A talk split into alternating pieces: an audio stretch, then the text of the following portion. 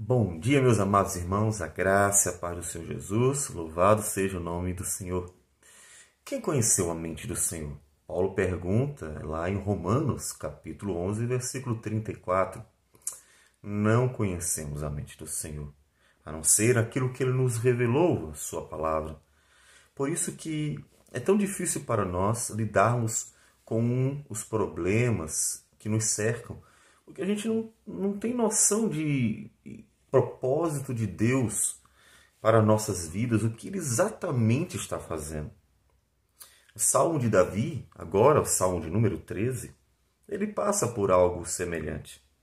Ele diz: Até quando, Senhor, esquecer-te-ás de mim para sempre?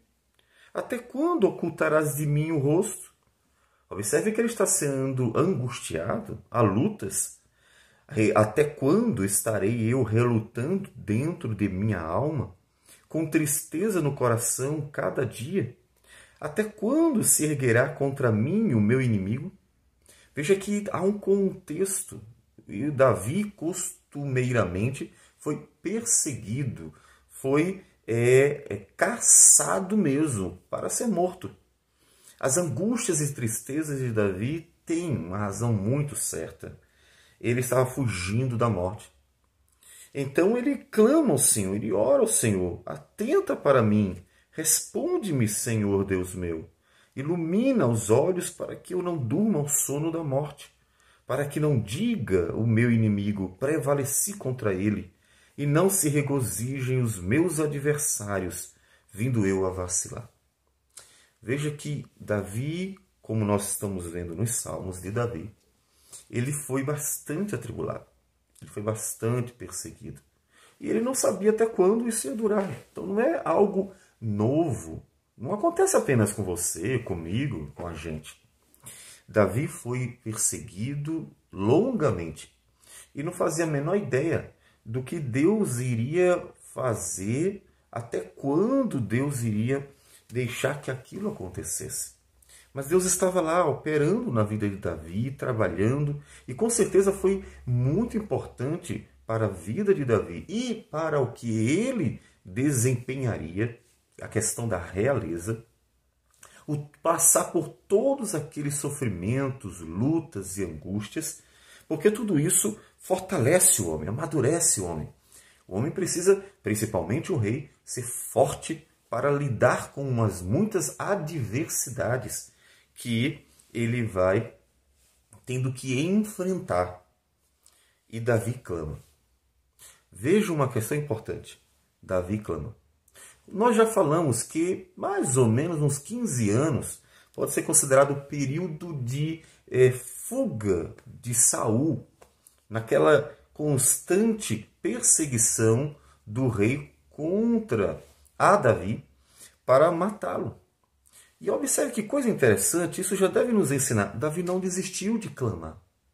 Ele estava passando por essa perseguição. E foi um ano, foi dois, foi três, foi quatro, foram cinco, seis, sete, oito.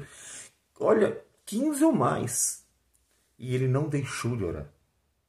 Até quando, Senhor, esquecer-te-ás de mim para sempre? Observe que isso está durando. E mesmo assim ele não para de orar. E esse é um ponto que nós devemos frisar aqui no testemunho, no própria oração de Davi. É que Davi diz para nós: olha, nós temos que orar incessantemente, nós temos que clamar, não podemos desistir, mesmo que dure e dure muito. Isso nos lembra o próprio ensinamento do Senhor Jesus em Lucas capítulo 18, quando ele ensina por meio de uma parábola que diz assim no versículo 1: Disse-lhes Jesus uma parábola sobre o dever de orar sempre e nunca esmorecer. E ele conta aquela parábola de uma viúva que pede a um juiz que ajude, que resolva, julgue a sua causa, porque ela precisava, né, que ele viesse a julgamento e tratasse logo. E ela ora, ela clama: fala, insiste e não desiste. E ele diz: olha aquela viúva que não desistiu de, de falar com o juiz para que ele resolvesse a sua causa. Ele diz: assim também vocês orem incessantemente, vocês falem sempre. Esse é um dos ensinamentos que os salmos de Davi transmitem para nós. Davi viu que o negócio estava demorando. Até quando? Deus, eu tenho orado aqui há um ano, dois anos, três anos. Eu não sei quanto tempo você tem orado por questões. Há questões que nós oramos que duram seus muitos anos. É assim que não podemos desistir. Ele persevera. Ele continua orando até que Deus resolva a questão. Ele não desiste. Não desista de orar. Não desista. De modo algum. Continue clamando. Porque é de Deus mesmo que vem a direção, a solução, o agir.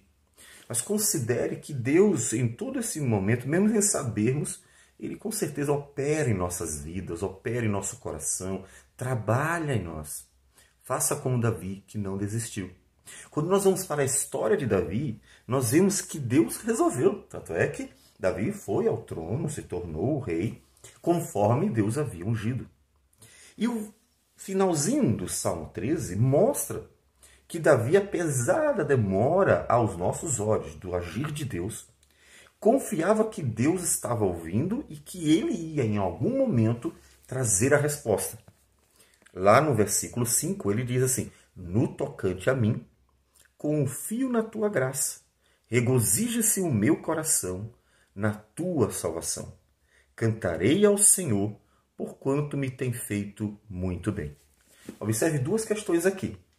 Uma delas é que Davi está realmente confiando que o Senhor vai agir. Ele espera. Ele não olhou para a demora aparente e disse assim: Deus não está ligando, Deus não vai me ouvir, não. Eu perdi foi meu tempo. Não.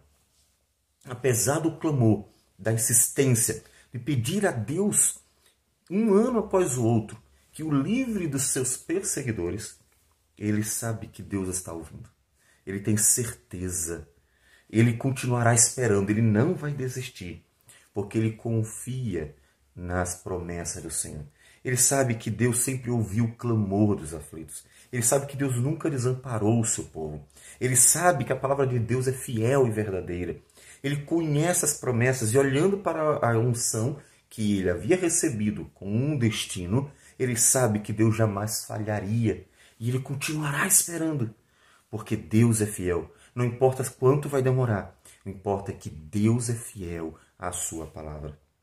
E, tendo em vista que Deus cumprirá a sua vontade, ele já olha para tudo que Deus estava fazendo. É interessante que ele já olha para os grandes livramentos de Deus. Cantarei ao Senhor por quanto me tem feito.